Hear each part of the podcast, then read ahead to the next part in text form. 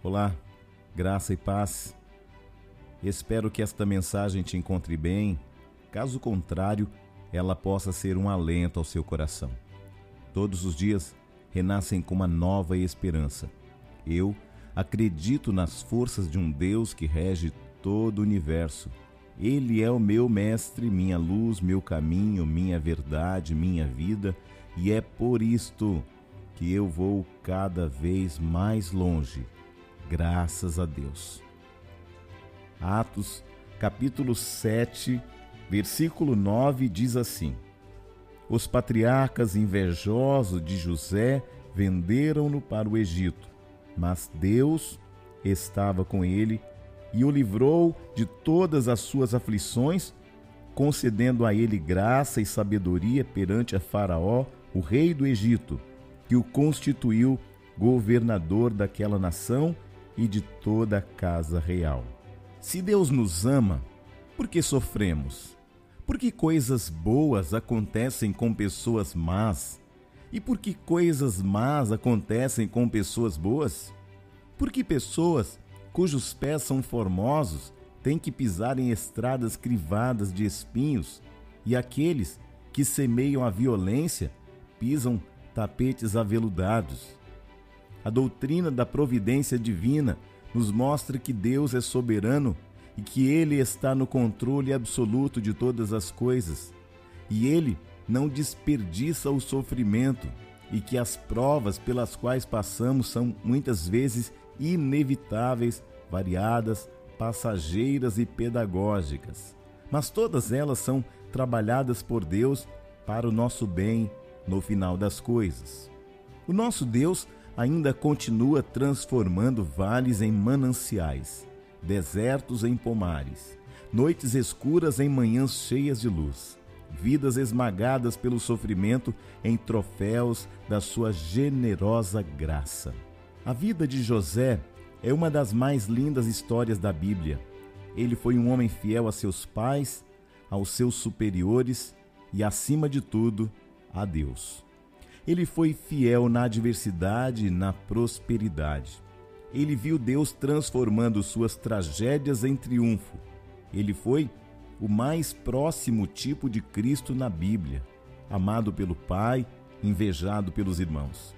Vendido por 20 moedas de prata, desceu ao Egito em tempos de prova, perseguido injustamente, abandonado pelos amigos, exaltado depois da aflição, salvador de seu povo. A vida de José nos ensina algumas lições preciosas. A presença de Deus conosco. Deus não nos livra dos problemas, mas está conosco apesar dos problemas. José enfrentou a dor do desprezo de seus irmãos. Os sonhos de José foram o pesadelo de seus irmãos. Eles se encheram de ódio porque Deus enchia o coração de José de sonhos gloriosos. Por ser amado do pai e viver uma vida íntegra, seus irmãos passaram a invejá-lo. Em vez de imitar as virtudes de José, desejaram destruí-lo. José sofreu boicote de seus irmãos que não falavam mais pacificamente com ele. Dos seus irmãos sofreu ódio, traição, desdém e conspiração. José enfrentou a dor do abandono. José foi jogado no fundo de um poço. Seus irmãos o abandonaram e o mataram no coração. Eles taparam os ouvidos ao clamor de José no fundo da cova. Ele foi rejeitado por aqueles que deveriam amá-lo. José enfrentou a dor de sentir-se como um objeto descartável, vendido como escravo pelos próprios irmãos. Ele foi tratado como mercadoria descartável. Ele foi arrancado brutalmente do seu lar, dos braços de seu pai, da sua terra, da sua vida, da sua dignidade que foi pisada. José foi vítima das mentiras criminosas de seus irmãos que levou Jacó a desistir de procurá-lo. José foi vítima de uma consolação falsa de seus irmãos a Jacó que tentou levar Jacó a esquecer-se de José. José também enfrentou a dor de viver sem identidade.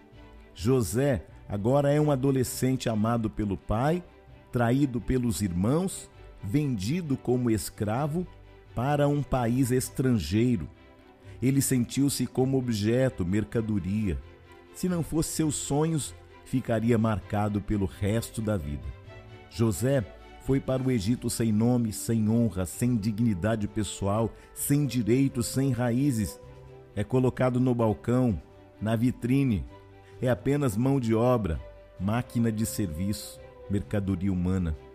José enfrentou a dor da sedução sexual.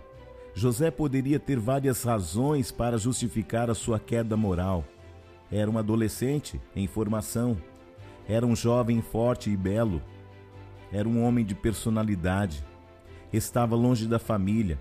Era escravo e poderia dizer: afinal de contas, a minha patroa é dona de mim, devo obedecê-la. Mas ele recusou. Ele foi tentado diariamente. Não foi ele quem procurou, foi a mulher que lhe disse todos os dias: Deita-te comigo. Ele agiu de forma diferente de Sansão, que não resistiu à tentação. Ele foi agarrado. Ele poderia dizer: Eu fiz o que estava em meu alcance. Se eu não cedesse, o escândalo seria maior. Mas José preferiu estar na prisão com consciência limpa do que estar em liberdade na cama da patroa e com consciência culpada. Ele perdeu a liberdade, mas não a dignidade. Ele resistiu o pecado até o sangue. José manteve-se firme por entender que a presença de Deus em sua vida era mais importante. Também por entender que o adultério é maldade contra o cônjuge traído e que é um grave pecado contra Deus. José suportou a dor da demora de Deus. José foi injustiçado em sua casa, injustiçado no seu trabalho, injustiçado na prisão. Passaram-se longos 13 anos até que ele fosse recompensado.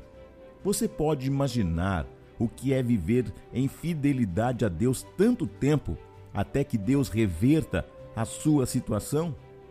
um homem chamado William Cooper, o brilhante poeta inglês escreveu: Por trás de uma providência carrancuda esconde-se a face sorridente de Deus.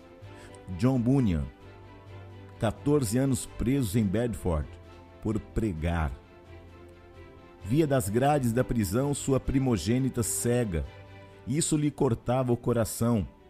Mas na prisão ele escreveu um dos livros mais lidos no mundo depois da Bíblia, O Peregrino. Mas Deus estava com ele. A presença de Deus é real, embora não vista. A presença de Deus é constante, embora nem sempre sentida. A presença de Deus é restauradora, embora nem sempre reconhecida. Mas Deus estava com ele. Há um plano perfeito sendo traçado no andar de cima. Deus continua no controle. Ele está vendo o fim da história. Ele está tecendo os fios da história de acordo com seus próprios desígnios. Os dramas da nossa vida não apanham Deus de surpresa. Os imprevistos dos homens não frustram os desígnios de Deus. Deus já havia anunciado a Abraão que sua descendência estaria no Egito. Deus estava usando o infortúnio para cumprir os seus propósitos gloriosos. Apesar de tudo isso, Deus estava com ele. Deus jamais desampara os que confiam nele.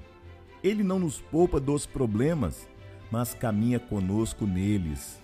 Quando passamos pelo vale da sombra da morte, ele vai conosco. Quando passamos pelas ondas, rios, fogo, ele vai conosco. Quando os amigos de Daniel estavam na fornalha, o quarto homem estava com eles. Jesus prometeu estar conosco sempre, todos os dias da nossa vida, até a consumação dos séculos. A intervenção de Deus por nós. Deus não nos livra de sermos humilhados, mas nos exalta em tempo oportuno. José foi humilhado por ser fiel. Ele foi humilhado em sua família, pela patroa, pelo copeiro de Faraó na prisão. Foi humilhado durante 13 anos por não transgredir os absolutos de Deus em sua vida. Deus não o livrou de seus problemas, mas o livrou de ser engolido pelos problemas. José recebeu promoção depois dos problemas. Ele foi exaltado depois de ser provado e humilhado. Deus exaltou José depois da humilhação. Deus o livrou de todas as suas aflições. Vida cristã não é ausência de aflição, mas livramentos nas aflições. Deus lhe deu graça e sabedoria para entender o que ninguém entendia, para ver o que ninguém via, para discernir o que ninguém compreendia, para trazer soluções a problemas que ninguém previa. A graça de Deus através de nós. Deus não nos poupa de sofrermos injustiças, mas nos dá poder para triunfar sobre elas através do perdão. José foi injustiçado pelos irmãos, mas compreendeu que eles estavam sendo apenas instrumentos da providência divina em sua própria vida. Gênesis 45, versículo 5, José vai dizer assim aos seus irmãos: Agora, pois, não vos entristeçais, nem vos irriteis contra vós mesmos por me haver vendido para o Egito, mas por medida como esta, que Deus me enviou na frente para conservá-los com vida. Gênesis 45, 8 Assim não fostes vós que me enviastes para cá, e sim Deus que me pôs por pai de Faraó, e senhor de toda a sua casa, e como governador de toda a terra do Egito. Em Gênesis 50, versículo 20, Vós, na verdade, intentaram mal contra mim, porém Deus o tornou em bem, para fazer como vedes agora, que se conserve muita gente em vida. José decide perdoar os seus irmãos em vez de vingá-los. José resolveu pagar o mal com bem. Perdoar é restaurar, é cancelar a dívida, é não cobrar mais, é deixar o outro livre e ficar livre também. Perdoar é oferecer ao ofensor o seu melhor, José deu várias provas de seu perdão. Deu o nome de Manassés a seu primeiro filho, cujo significado é perdão. Deu a melhor terra do Egito para seus irmãos. Ele sustenta seu pai e seus irmãos, e ele paga o mal com bem. A conclusão que eu faço da vida de José é que nós aprendemos aqui duas grandes lições. A nossa vida também é ondulatória, luz e sombras, alegrias e choros, festas e lutos, saúde e doenças, perdas e ganhos, celebração e lamentos, dias claros e também dias tenebrosos, esperança e medo, alívio e dor. Nós também aprendemos aqui que há uma providência triunfante de Deus apesar das circunstâncias, porque o plano de Deus é perfeito. Ele já nos destinou para a sua glória. Não importa quão estreitos sejam os caminhos, quão cheio de espinhos seja a estrada, quão furiosos sejam os inimigos que nos espreitam, a nossa chegada é certa e a nossa vitória é segura. Os infortúnios humanos não frustram os planos divinos. Portanto, devemos aprender as seguintes lições. Esteja preparado para mudanças de circunstâncias em sua vida. Não transgrida valores absolutos, mesmo quando as provas forem terrivelmente opressoras. Confie em Deus mesmo quando as coisas estiverem em seu pior estágio. Espere e confie. A tempestade vai passar. O sol voltará a brilhar. Saiba que Deus tem grandes propósitos em sua vida e em sua história.